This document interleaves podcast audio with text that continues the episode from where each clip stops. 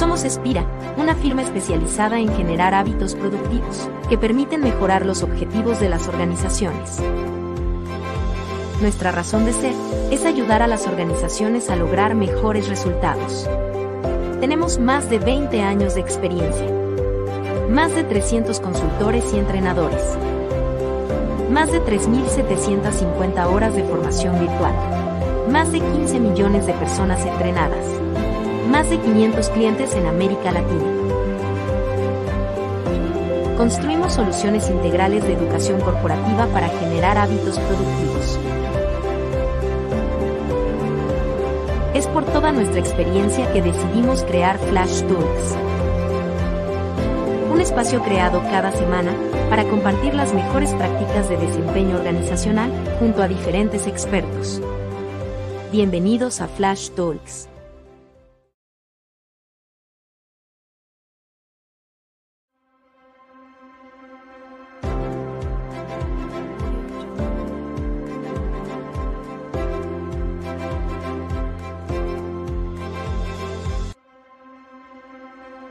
Espira, una firma especializada en generar hábitos productivos que permiten mejorar los objetivos de las organizaciones.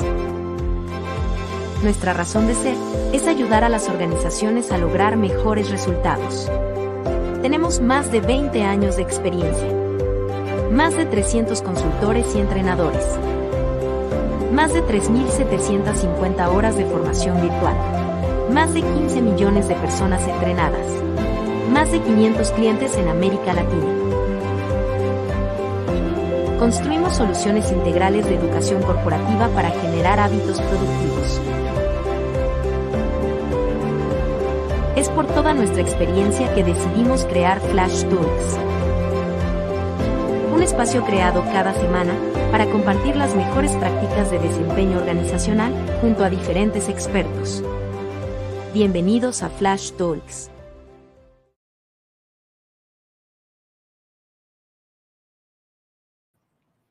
Hola, hola, hola, ¿cómo están?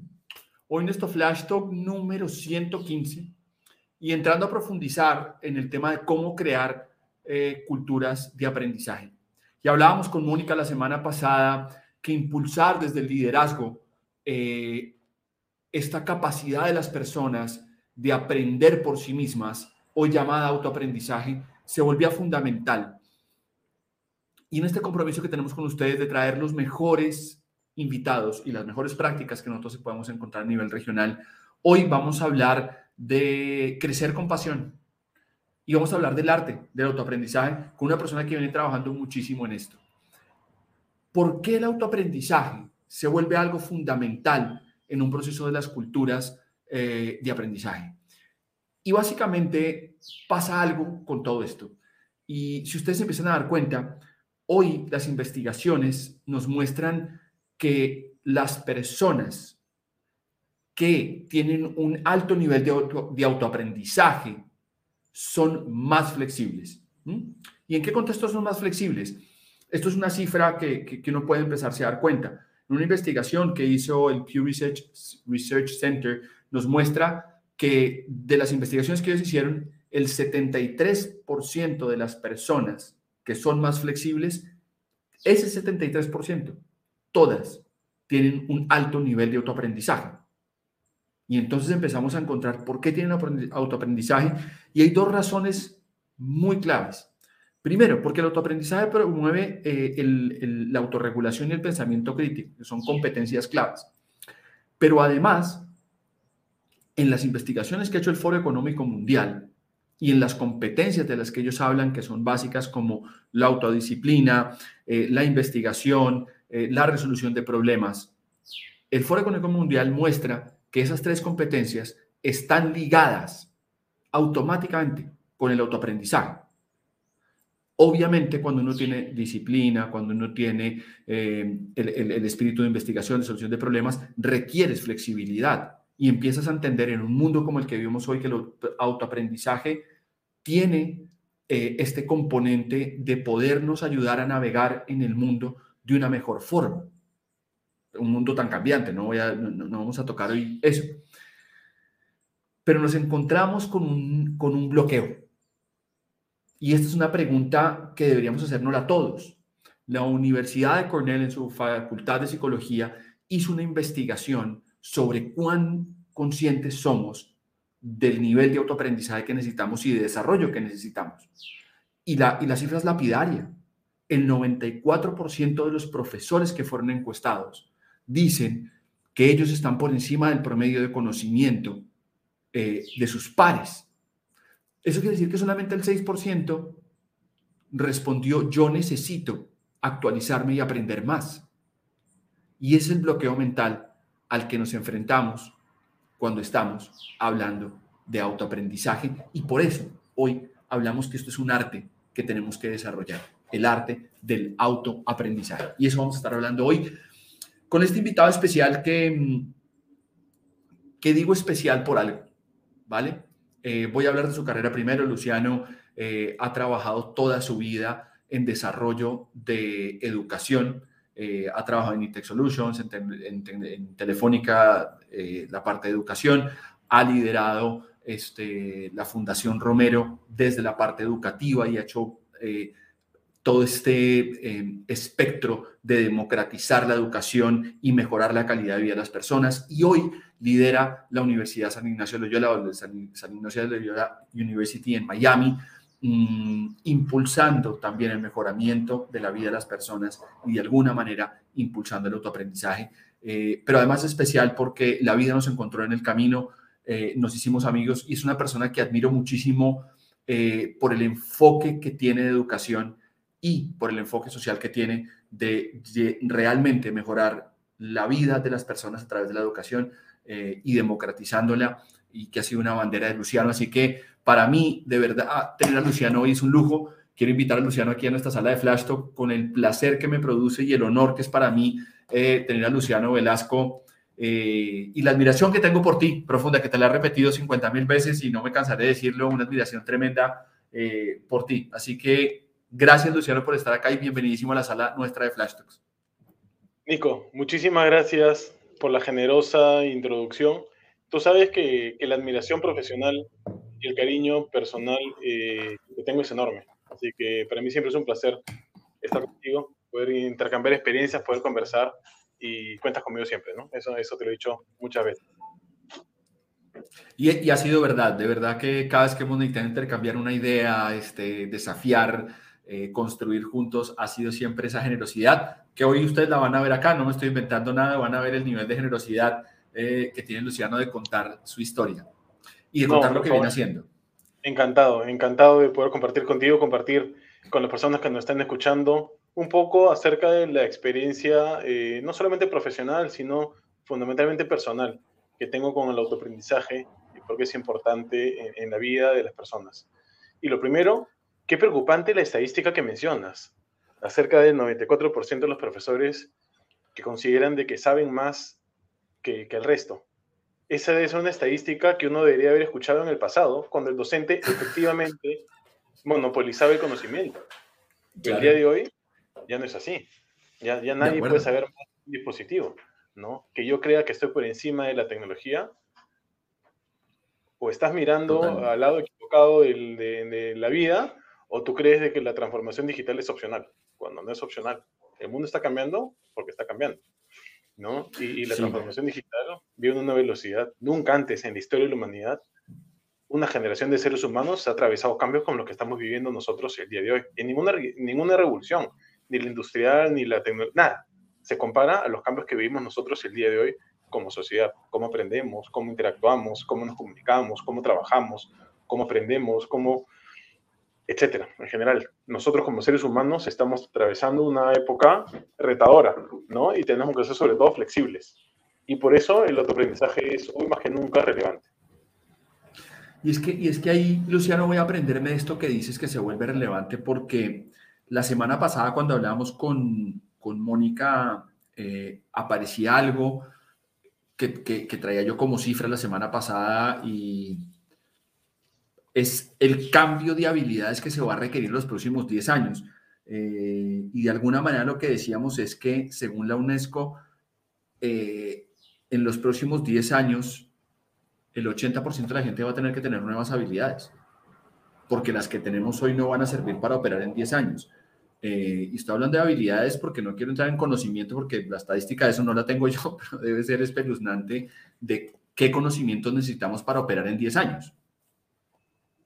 Sí, que, ni, siquiera lo sabemos. Y, no va a estar escrito partamos en entendiendo, Partamos entendiendo de que el aprendizaje no se da en un periodo determinado de tiempo, ¿no? Sino que te acompaña a lo largo de la vida. Tú no solamente aprendes en el aula, aprendes con la gente con la que interactúas, con la gente con la que trabajas, en el mismo lugar de trabajo, en las mismas aulas, tú no vas solamente para descargar conocimientos, sino fundamentalmente para sentirte parte de una comunidad, ¿no? Por eso no todo puede ser virtual tampoco. Porque nosotros somos, eh, los seres humanos, como grupo de mamíferos, somos un grupo sociable. Y nos gusta sentirnos parte de una comunidad. Por eso es que la gente viene a una universidad y no estudia todo en línea. Porque estudiar en línea no es humano, ¿no? No solamente lo hace para aprender, sino sobre todo para sentirse parte de un grupo de personas. ¿no? Eh, por eso es importante rodearte de gente mejor que uno. Si tú eres el más inteligente en todas las salas en las que estás, estás complicado. Partes muerto. Porque nunca vas a mejorar. dicen de que uno es la mezcla de los cinco mejores amigos que uno tiene. Y es verdad, tus cinco mejores amigos tienen que ser mejor que tú. De repente no en todo, pero tienes que aprender de ellos. Tienes que juntarte con gente que sea mejor que tú. Cuando contrates a alguien, tienes que contratar a alguien que te enseñe a ti no contratar solamente gente a la que tú le vayas a enseñar porque tú eres el límite máximo entonces en una organización. La empresa nunca va a mejorar si tú eres el mejor en todo. Tienes que contratar gente que te enseñe a ti a mejorar procesos, productos, cultura, lo que sea. ¿no? Así que tienes que rodearte con gente que te enseñe, no solamente aprender. El, aprendizaje, creo, que esto lo conversamos, creo que esto lo conversamos en un momento, ¿no? El, el aprendizaje, según mi punto de vista, se da fundamentalmente por tres cuestiones. Una por curiosidad personal. Eh, yo soy curioso de nacimiento, ¿ya? Yo de chico, cuando llevaba cursos de programación o de exploración espacial, yo estoy viejo y hasta pero me interesa. Eso es por curioso, ¿ya? Y cuando leía revistas y leía publicaciones científicas y lo que quieras, era por curioso, no porque yo pensaba que me iba a dedicar a la educación en el futuro. Ese es el primero, por curiosidad. El segundo punto es por un tema de crecimiento y desarrollo personal o profesional. Yo me metí en la universidad, en el colegio porque mi objetivo era ingresar a la universidad. Y yo ingresaba a la universidad porque yo quería crecer profesionalmente y conseguir un trabajo. Yo por eso empecé a estudiar en la universidad, para conseguir un trabajo que me permita proveer a mi familia eventualmente. Crecimiento y desarrollo personal. Y la tercera característica por la que la gente aprende de forma autónoma, aprende es por incentivos. Porque yo tengo un jefe que me va a dar un bono, un incentivo si es que yo consigo este, esta acreditación. Yo tengo para aplicar a los ascensos, aumentos, tengo que llevar esta cantidad de cursos por incentivos, básicamente. Ese es el menos sostenible en el tiempo, porque quitan la zanahoria adelante en el incentivo para el empleado. Así que lo que nosotros tenemos que hacer como líderes de organizaciones es promover el autoaprendizaje por curiosidad o por desarrollo personal y profesional de nuestros colaboradores.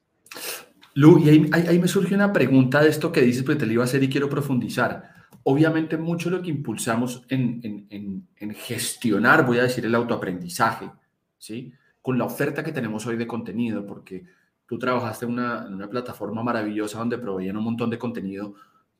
Hoy no tenemos un problema de contenido. Hoy tenemos un... El contenido que tenemos es maravilloso. Bueno, no todo es maravilloso, pero tenemos un montón de contenido eh, afuera, ¿no? Y no, no, no voy a entrar en si es bueno o malo porque ahí podríamos hacer otro flash talk de, de, de, de, curaduría de contenido, pero con la oferta que tenemos hoy, aparentaría que el camino más rápido es poner incentivos para que la gente logre el autoaprendizaje. Pero voy a, voy a ponerme un poquito polémico y, como dice nuestro CEO, un poquito belicoso. Si yo lo hago a través de incentivos, al final no estoy generando el autoaprendizaje, estoy impulsando que la gente aprenda, como dices tú, a través de la zanahoria. Sin embargo, tocas dos temas que me parecen maravillosos y es las ganas de crecer profesionalmente y la curiosidad. Y si tomo la estadística de Cornell, seguramente los profesores ni son curiosos ni están con ningún interés de crecer personal, de crecer profesionalmente. En este contexto, ¿cómo logra uno dentro de una cultura organizacional promover la curiosidad o estimular el crecimiento profesional? Y te meto en un problema en esta, cuando hoy las organizaciones cada vez son más planas. La transformación digital no es un tema de tecnología o de dispositivos. Es un tema más de personas, de cultura y de talento. Las instituciones educativas tradicionales el año 2023 siguen funcionando básicamente como funcionaban cuando yo estaba en el colegio, en el que el docente seguía monopolizando el conocimiento. ¿Qué quiere decir esto? Cuando yo estaba en el colegio, sí, muchos años, teníamos las enciclopedias, no sé si te acuerdas no tantos, de Encarta. No tantos, no tantos años, no tantos años, no tantos años. ¿Te acuerdas de Encarta? Sí, claro, unos CDs. Unos CDs que tú ponías en la computadora y si tú querías acceder a información tenías que poner el CD en la, en la computadora y descargaba. Una enciclopedia. Como tal. El día de hoy ya no existen las enciclopedias porque todo lo tienes en Internet. Y si tú querías saber más que el profesor, en cualquier área del conocimiento, tenías que leer más libros que el profesor. Era humanamente imposible leerte todos los libros que existían para encontrar un tema específico en el que tú lo puedas ganar. El día de hoy no, porque toda la información la tenemos a la velocidad de la mano en un dispositivo digital, en nuestros teléfonos. Pero los profesores siguen monopolizando el conocimiento, en lugar de hacer las aulas invertidas, que es una ni siquiera es una tecnología, es una metodología que está de moda hace 15 años. Aulas invertidas, en las que el profesor dice, Oye, la próxima clase vamos a hablar acerca de la Revolución Francesa.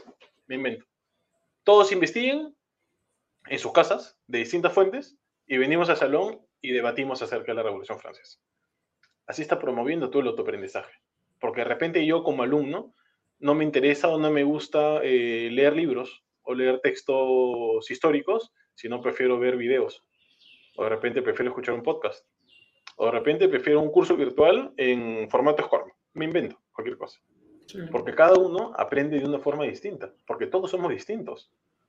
No todos tenemos las mismas habilidades y las mismas competencias. ¿Por qué todos nos educan igual? Como si todos tuviéramos que aprender exactamente de la misma manera. Cuando no somos así. Estamos acostumbrados a penalizar el error en lugar de potenciar las fortalezas de los alumnos. es un ejemplo que no sé si lo hemos conversado. Si yo, por ejemplo, me sacaba 0,8 en matemáticas en la libreta y me sacaba 19 en arte, yo llegaba a mi casa y me hacían practicar matemáticas hasta que mejore ese 0,8. Y yo no quería ser ingeniero. De repente yo pude haber sido un extraordinario artista. En lugar de ponerme a dibujar y mejorar mi fortaleza, que era el arte. Claro. Porque estamos acostumbrados. conversado, claro. Estamos acostumbrados a penalizar el error.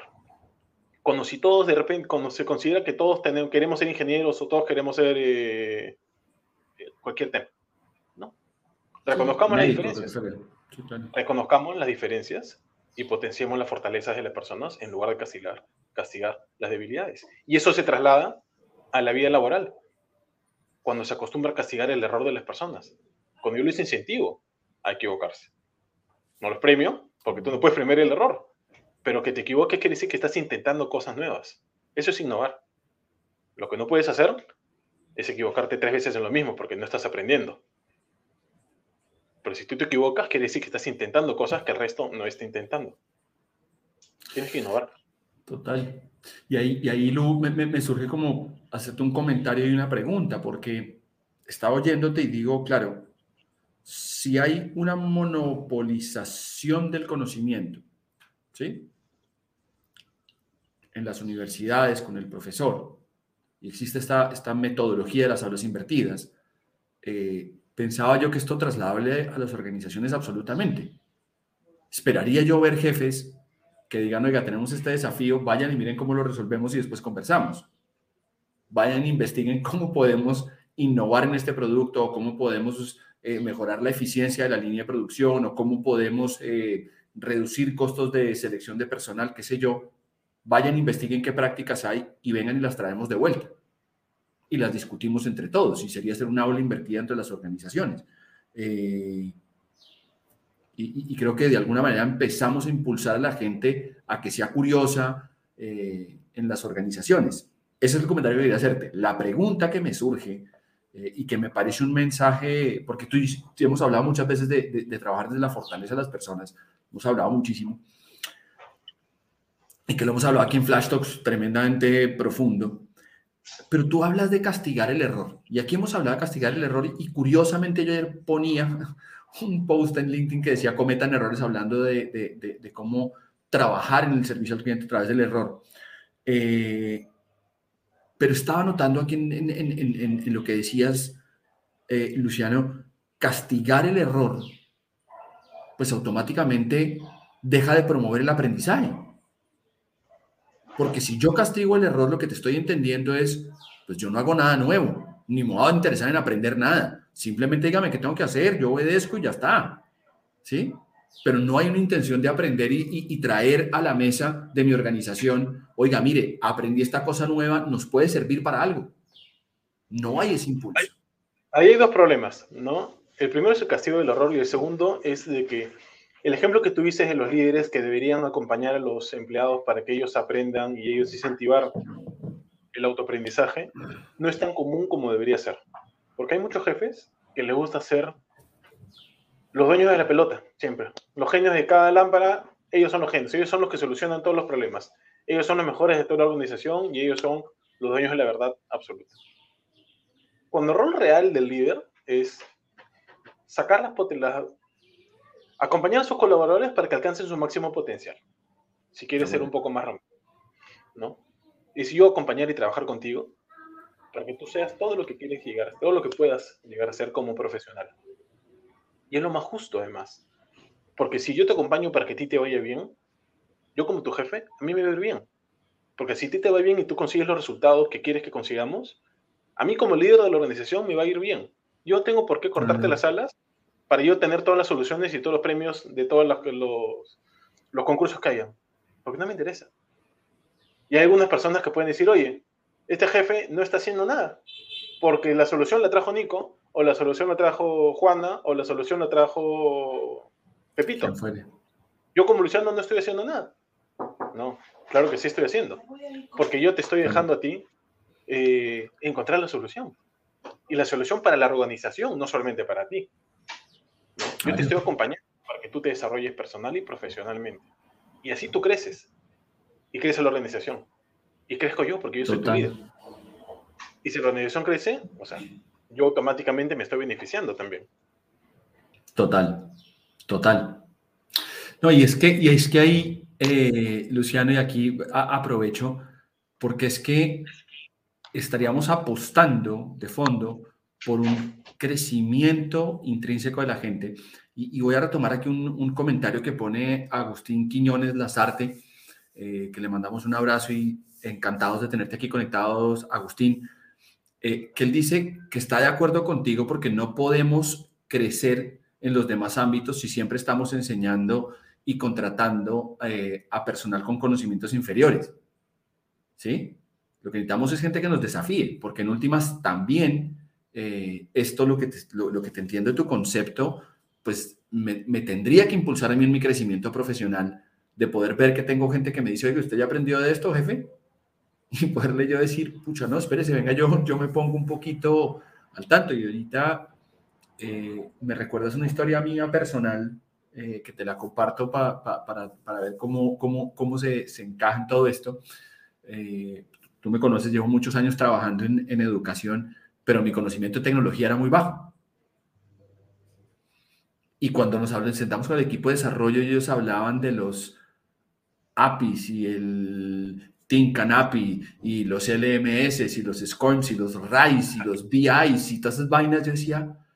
¿Cuándo se van los chinos? Claro, yo decía, y yo no les entiendo nada, además que me decían, no, es que hay que desconectarlo y ponerlo y subirlo y bajarlo, y yo decía, no, si ustedes lo dicen, pues será, será que es así, yo no, poco, poca opinión tengo, pero también me ha desafiado a mí a ir aprendiendo, ir como entendiendo mucho más los conceptos, ¿sí? Obviamente ellos me impulsan porque van mucho más rápido que yo, además son más jóvenes, ¿no? Entonces, también te van desafiando, pero estaba pensando ahorita que pues eso nos lleva a nosotros a leer, a poder conocer un poco más, ¿no? Eh, y creo que, que, eso, que, eso, tiene un, sentido muy profundo de desafiarnos con la gente. Uno tiene que estar enterado de todo, pero no puede ser especialista de todo. De acuerdo. Y la única forma de estar enterado es leyendo y ser curioso. Ahí entra, ahí es clave la curiosidad. Yo no puedo convertirme en, no sé, pues ahora que, que lidero la universidad acá en los Estados Unidos, tengo que conocer acerca de la regulación de la educación de las universidades en, en la Florida, ni siquiera en todos Estados Unidos, porque estamos en Miami. Tengo que entender de la regulación, pero yo no puedo convertirme en un especialista regulatorio, porque para eso tenemos un especialista regulatorio, que es una chica maravillosa, que me enseña todos los días y aprendo de ella. Pero yo no soy el especialista. Yo no puedo ser especialista en impuestos en los Estados Unidos, porque yo tengo que conocer acerca de todos los temas, pero ahí está el verdadero rol del líder, ¿no? Interesarte en los asuntos, estar enterado, poder tomar decisiones informadas, pero sobre todo confiar en el equipo que tienes debajo. Si tú no confías en el equipo y no consideras de que todas las personas son competentes en las áreas que tienen que ser competentes, está complicado porque vas a ser muy micromanager y tú vas a querer hacer el trabajo de todos. Si tú eres mejor que todos en todos los puestos, tú vas a querer hacer todos los puestos de trabajo. Y eso es humanamente imposible. Total. No, es que valioso. Que se te viene eres tú mismo. O sea, tú te disparas en los pies y eso a mí personalmente me ha costado mucho. ¿Por qué? Porque yo lo último que consideraba que, que buscaba en la vida era dedicarme a educación. No lo tenía como un objetivo de vida. Esto se construyó con, en base cuando entré en el mundo de la educación y nació mi primer hijo, que hoy día cumple seis años además. Te agradecemos que estés acá en el cumpleaños de tu hijo, ¿no? Por si acaso. No, no eh, cuando nació, yo te lo he contado, yo me metí en el mundo de la educación cuando, cuando nació Luciano y yo quería que él tenga la oportunidad de ser lo que él quiera hacer en la vida, que él sea feliz y que tenga las oportunidades para poder desarrollarse. Y me di cuenta de que en el Perú, y en general en muchas partes del mundo, no todos tienen las mismas oportunidades. Y que la educación es un vehículo fundamental de oportunidades de desarrollo. Y que te ayuda a buscar, a generar nuevas oportunidades y desarrollo personal y profesional y familiar y, y de la sociedad. ¿no? Así fue como yo me metí en el mundo de la educación. Coyunturalmente. Y Luciano, ahí, y, y, y, voy a devolverme en esta historia, porque yo, yo, yo, a ver, voy a ir a la génesis de esto. Nosotros dijimos, oiga, vamos a invitar a Luciano porque vamos a conocer el arte del autoaprendizaje. Y tú hablas de tres conceptos y yo voy a volverme un segundo porque hay algo que estás tocando que quiero profundizar. Y es, tú nos dices, oiga, si usted quiere promover el autoaprendizaje, curiosidad, crecimiento personal e incentivos. incentivos no vamos a tocarlo porque pues, tú mismo dices, eso no es sostenible en el tiempo y no se vuelve hábito pero creo que la curiosidad y por todo lo que estás contando es como la génesis de cómo promover la curiosidad en la gente. Y yo te hago una pregunta, tú estás en una universidad donde tienes un montón de millennials, centennials, pandemias, no tengo ni idea, un montón de chicos jóvenes que tienen acceso a información y yo voy a aventurarme aquí a hacer un comentario, vuelvo y digo, medio belicoso, pero muchos estarán en, en tu universidad porque quieren el diploma, that's it ¿sí? Eh, porque necesitan el diploma de, de, algunas de las carreras que ustedes promueven. ¿Cómo meterle a la gente en la cabeza estas ganas de crecer, estas ganas de ser curioso, estas ganas de, de, realmente que hay un driver allá interno en el corazoncito que diga, a mí no me basta con lo que me digan.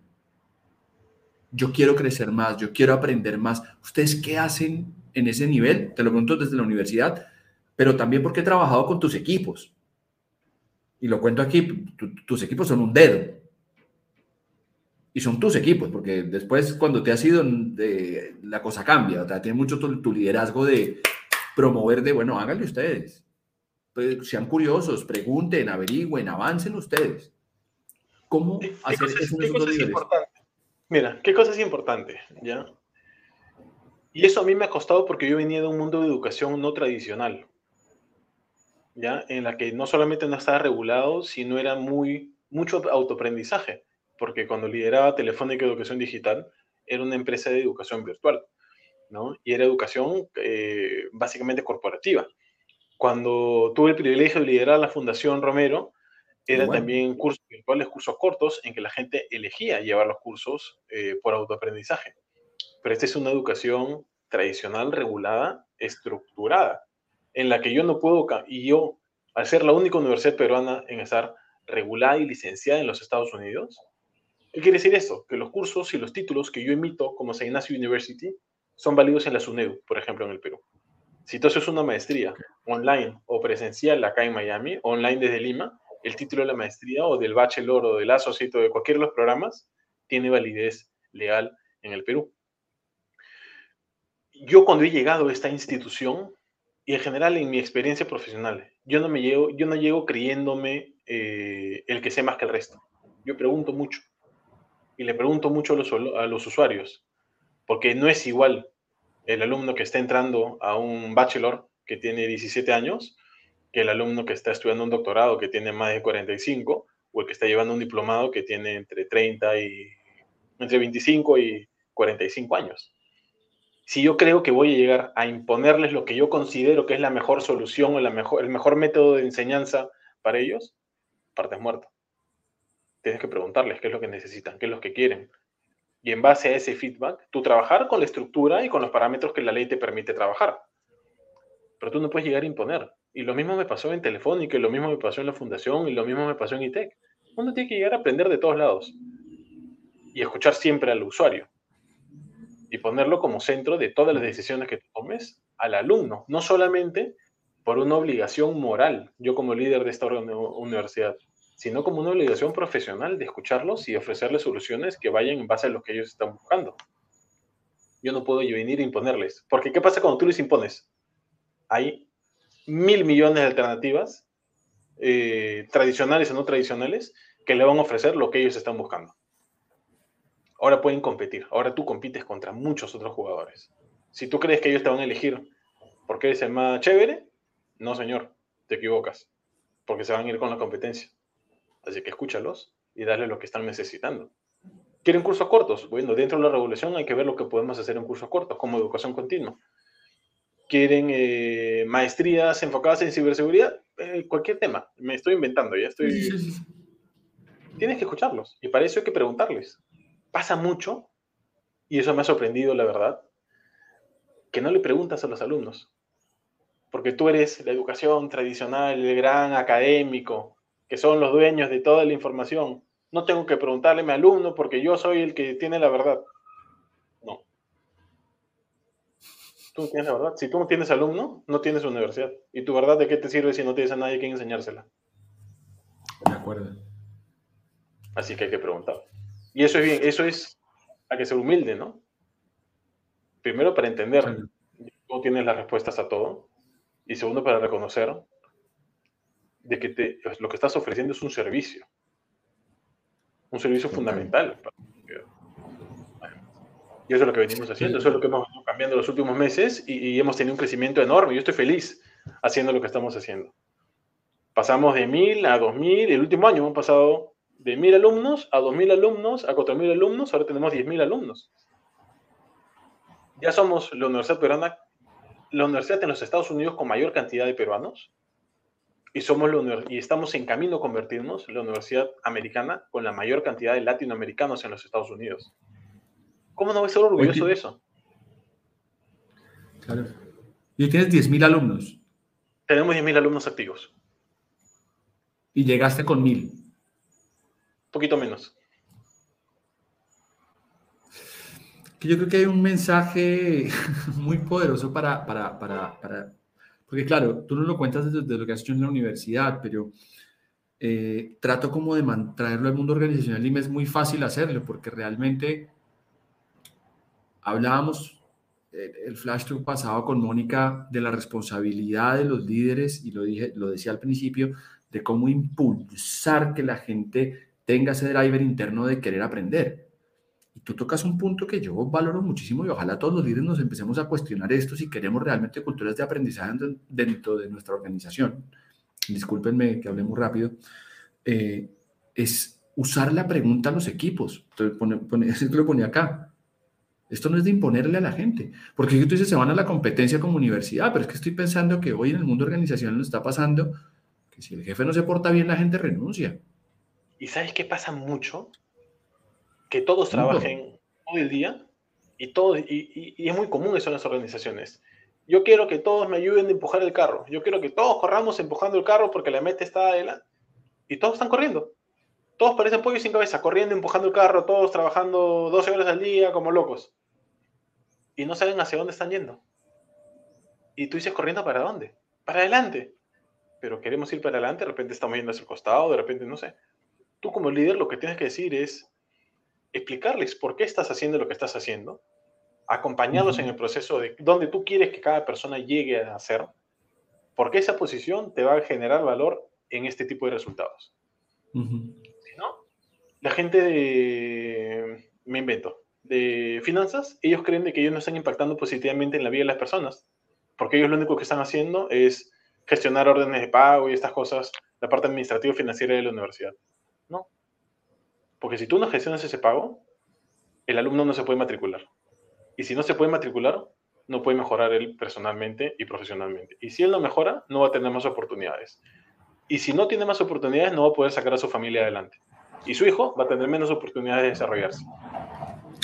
Así lo que tú estás haciendo como gerente de contabilidad no es presentar balances y estados financieros, es dándole oportunidades a las personas a que mejoren. Eso tienen que entender de por qué están haciendo lo que están haciendo y cuál es el valor que están generando.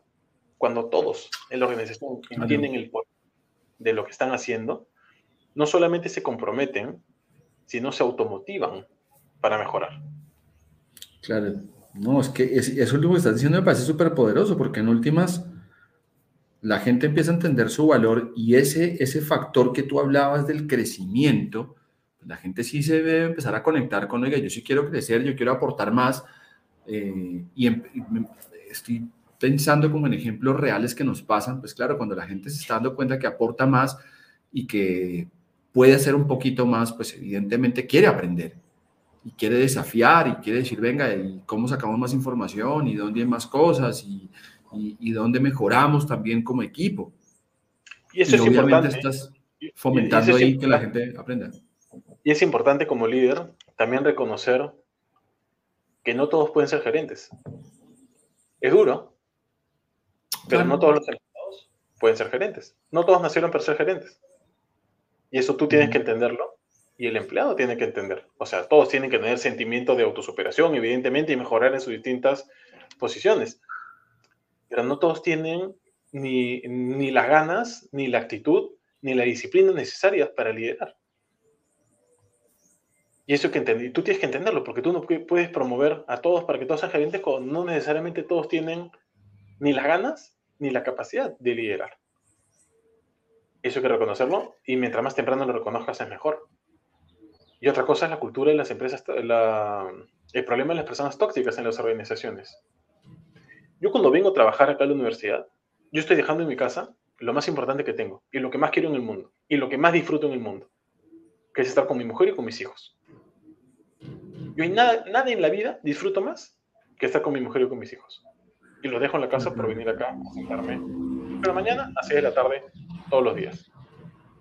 Yo cuando llego a mi casa, estoy con mis hijos desde las 6 de la tarde hasta las 9 de la noche que se duermen y después no los veo hasta el día siguiente, que se despiertan a las 7 y yo me voy a las 8. O sea, estoy con ellos 4 horas al día, de las 24 horas que tiene el día. Son lo que más quiero en el mundo. Si yo no estuviera convencido que lo que estoy haciendo está generando un impacto positivo en la sociedad y vengo feliz a hacer lo que tengo que hacer, parte es muerto. Porque está sacrificando lo que más quieres en la vida, que es ellos. Imagínate, es lo que más quiero y estoy con ellos cuatro horas al día. Claro. Tienes que estar seguro que, y para eso necesitas trabajar con gente que a ti te empuje a ser mejor, que te acompañe en el camino, que se compren el pleito contigo. Porque si no, está muy complicado. De arranque estás perdiendo. No, total, total, me queda, me queda súper claro. Pero eso es lo que tenemos que incentivar en la gente, Luciana, porque creo que el mensaje tuyo está siendo absolutamente contundente y creo que, voy a decirlo de esta forma, ¿no? Yo creo que uno oye una conversación de estas como publicitada y se imagina que le van a decir los tres pasos mágicos de Stephen Covey para, para, para impulsar el autoaprendizaje pero el mensaje que tú estás trayéndonos acá es, esto no es una técnica, pues evidentemente usted puede irse por el camino rápido y poner incentivos y la gente va a aprender, seguramente, ¿o no? Pero realmente si queremos cambiar el mundo, tenemos que hacer otro trabajo completamente distinto de conectar con las personas. dar... Y eso se hace desde chicos, no se hace de grandes. Porque para tú, tú adoptarlo de grande, de adulto, es mucha disciplina. Tienes que obligarte a hacerlo hasta que reagarres el ritmo. En cambio, si de chico te incentivan el autoaprendizaje como una forma de vivir, es mucho más sencilla, son los hábitos. El hábito del autoaprendizaje tienes que trabajarlo desde que tú eres chico.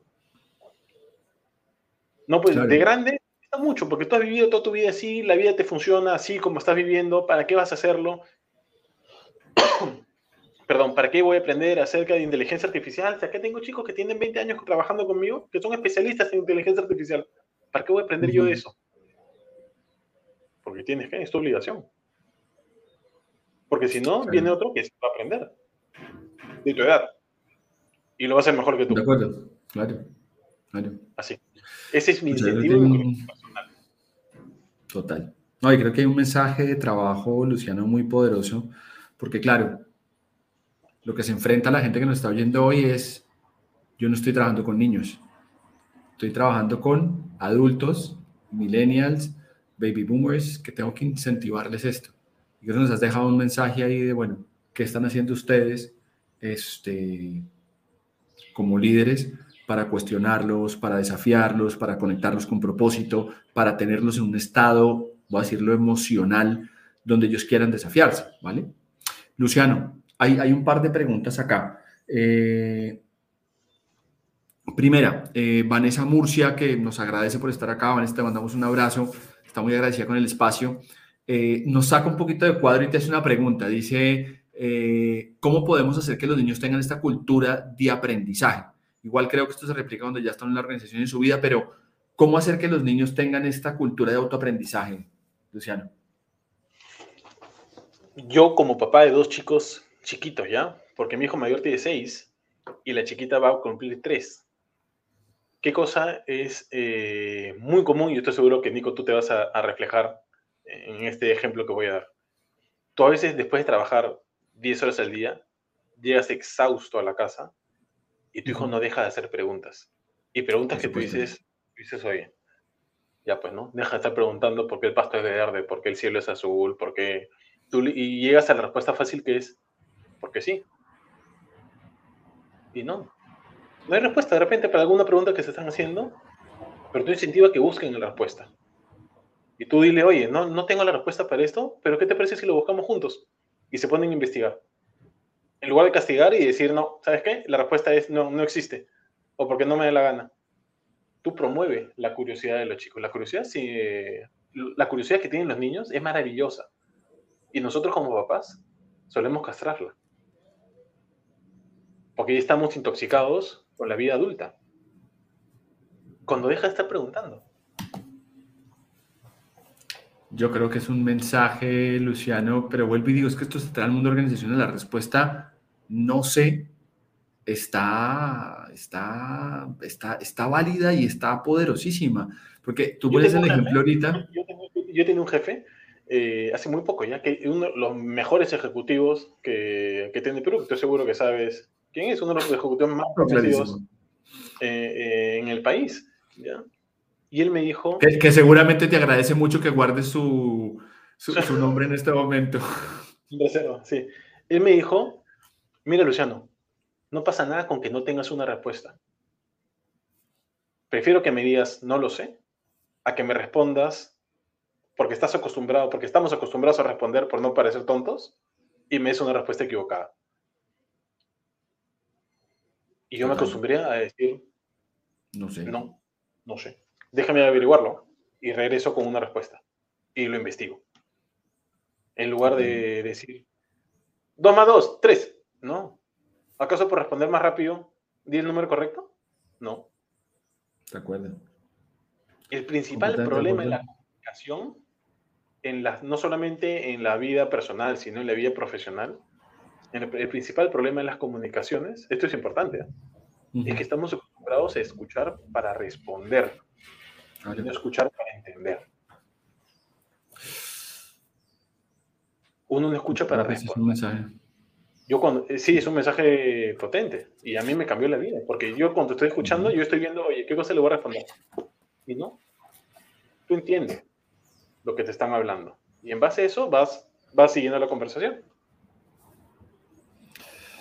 Qué fuerte porque yo sí creo que vivimos en esta sensación de yo tengo que dar una respuesta, yo tengo que decir lo que es correcto, yo tengo que, responder rápidamente y esta respuesta no sé, de verdad que es maravillosa. Y, creo que no solo nos quedemos con este mensaje, eh, como lo preguntaba Vanessa, no nos quedemos con este, e, e, esta respuesta solamente en, en decir, este, eh, sirve para los niños, sirve para las organizaciones, como lo acabas de decir, con unos empresarios que además creo que todos los peruanos sabemos de quién estás hablando y admiramos profundamente en Perú por todo el aporte que ha hecho eh, como, como empresario, pero también como ser humano, lo, lo, que ha aportado para el Perú. Y creo que es una, un tema de poder acostumbrarnos los jefes a decir, no sé, yo no tengo, no tengo la respuesta, no sé qué hay que hacer. Y él es el primero, ¿ah?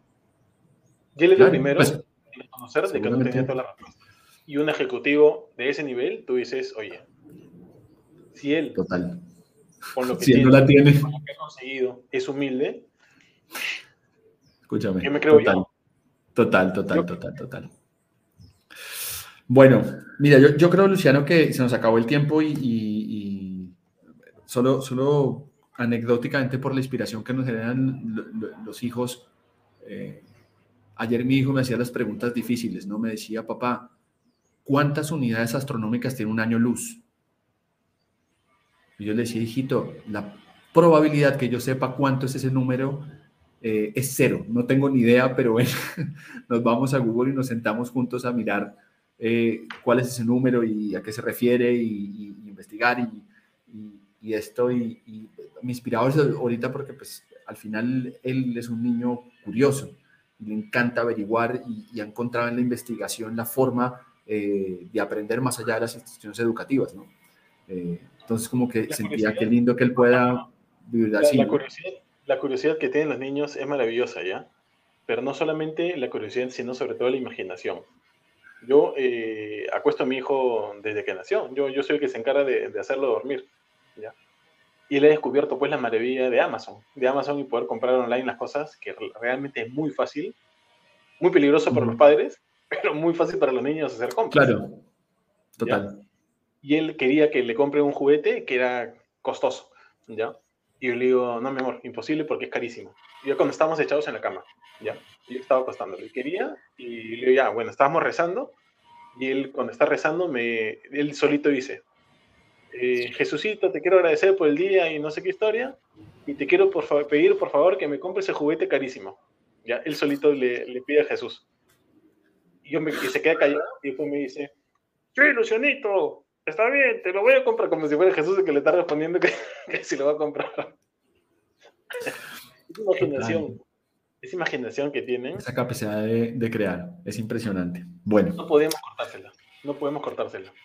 Luciano, siempre me pasa contigo, nos ha pasado presencialmente que nosotros decimos, oiga, vamos a hablar media horita y terminamos haciéndolo dos horas y aquí podemos seguir contigo, pero creo que han quedado los mensajes muy claros y creo que en este mensaje que estamos dando de las culturas de aprendizaje, eh, tenemos que impulsar la curiosidad a través de ser humildes y decir no sé, y impulsar a nuestros equipos a que trabajen, cuestionarnos mucho nuestro rol de liderazgo y conectar a la gente desde un lugar de motivación mucho más especial. Y en ese contexto, Luciano, quiero invitarte a cerrar, porque si no lo hago aquí, nuestros seguidores de Flash Talks me van a condenar para siempre, de invitarte al desafío de Flash Talks, que son las últimas tres preguntas que te voy a hacer eh, el desafío no es que me la respondas porque con tu capacidad de, evidentemente, poder responder, la dificultad es que solo puedes usar una palabra.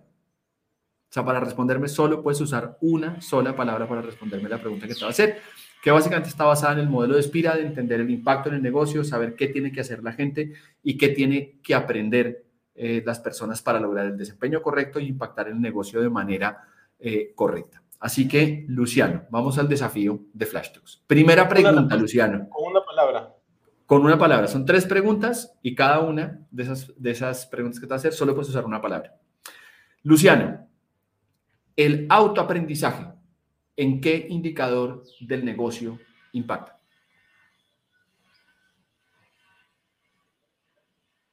El talento. Perfecto. ¿qué tenemos que hacer las personas? ¿O cómo tenemos que comportarnos? ¿Cuál es ese desempeño, esa forma eh, de, de, ser? ¿sí?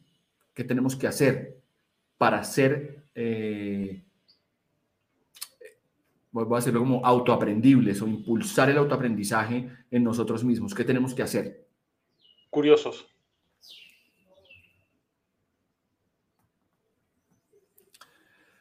¿Qué tenemos que saber las personas? ¿De qué tenemos que, eh, qué aprendizaje tenemos que tener? ¿Qué conocimientos tenemos que tener para poder ser curiosos? Valientes.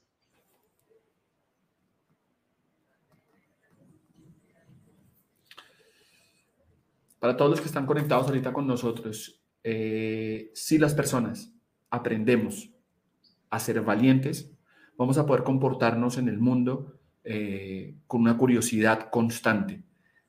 Y por ende, al tener esa curiosidad, vamos a poder tener organizaciones que básicamente tienen el mejor talento que necesitan para lograr sus resultados. Y eso es lo que nos ha contado Luciano hoy acá y es lo que ha traído hoy a Flash Talks. Luciano, muchas, muchas gracias. De verdad que eh, tu visión, tu conocimiento, tu generosidad, este, la apertura que siempre tienes, te la agradezco tremendamente. Los invito a todos antes que Luciano de sus últimas palabras, que lo sigan en LinkedIn, porque además publica unas cosas divinas de lo que hace, pero además ya se dieron cuenta el nivel de generosidad y de conocimiento que tiene. Pero de verdad que muchísimas, muchísimas gracias. No, Nico, muchísimas gracias a ti, no solamente por la invitación, sino sobre todo por la conversación siempre agradable que es contigo. Sabes el cariño y el respeto personal y profesional que te tengo. Eh, yo sé que es recíproco también, así que eso lo valoro aún más. Yo no solamente te admiro profesionalmente por todo lo que estás haciendo, sino, no siempre te lo digo, pero acompaño mucho el crecimiento que vienes teniendo en, el país y con Espira, y eso me tiene muy orgulloso. Eh, gracias por la oportunidad de compartir con las personas que nos están escuchando un poco acerca de la experiencia que tenemos. No solamente hay que ser valientes, hay que ser humildes y hay que ser fundamentalmente eh, una buena persona. Nunca vas a ser un buen profesional si no eres primero una buena persona. Hay que intentar y pelear todos los días para hacerlo. Y para eso ah, hay que estar, tener una espiritualidad eh, completa y buscar ayudar, sin buscar algo cambio, ¿no? sin siempre recibir algo cambio. Yo creo que eso es importante. Y encantado, las veces que necesites y, y cuantas veces quieras. Acá estamos. Bueno, te hemos invitado en Espira, creo que esta es la cuarta, quinta vez que tenemos acá, nos encanta hablar contigo. A mí, sabes que todo lo que has dicho, cada palabra, te digo, idem, sabes que te admiro, te respeto, te tengo mucho cariño y cada vez que conversamos, eh, de verdad que salen cosas muy, muy lindas. Eh, así que gracias, de verdad, un abrazo hasta Miami eh, y de verdad los invito a que vean lo que está haciendo también San Ignacio University, que está haciendo un trabajo de verdad muy, muy, muy especial y creo que todos tienen que conocerlo. Fíjense, Luciano es tan humilde que ni siquiera cuenta este, de fondo lo de la universidad, pero hay un, un, valor que los invito a que se metan a la universidad y también la googleen y vean todo lo que está ocurriendo.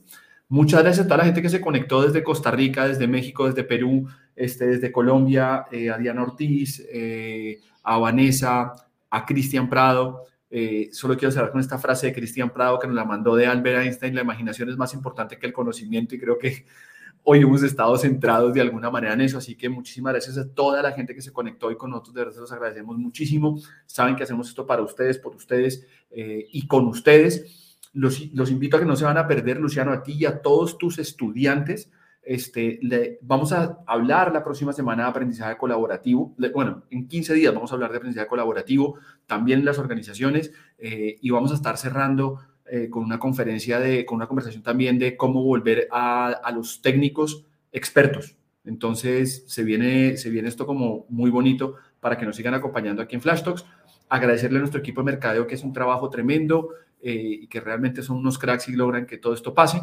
Y como lo contaba Luciano, yo también eh, tengo una motivación importantísima y es mi, eh, de siempre mi agradecimiento final a mi esposa y a mi hijo, que son el motor que hace que yo esté aquí cada 15 días eh, haciendo este programa. Un abrazo enorme, nos vemos en 15 días y muchísimas, muchísimas gracias Luciano y a toda la gente que hace que Flash Talk sea una realidad.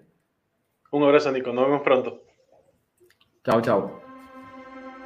Somos Espira, una firma especializada en generar hábitos productivos que permiten mejorar los objetivos de las organizaciones. Nuestra razón de ser es ayudar a las organizaciones a lograr mejores resultados. Tenemos más de 20 años de experiencia. Más de 300 consultores y entrenadores. Más de 3.750 horas de formación virtual. Más de 15 millones de personas entrenadas. Más de 500 clientes en América Latina.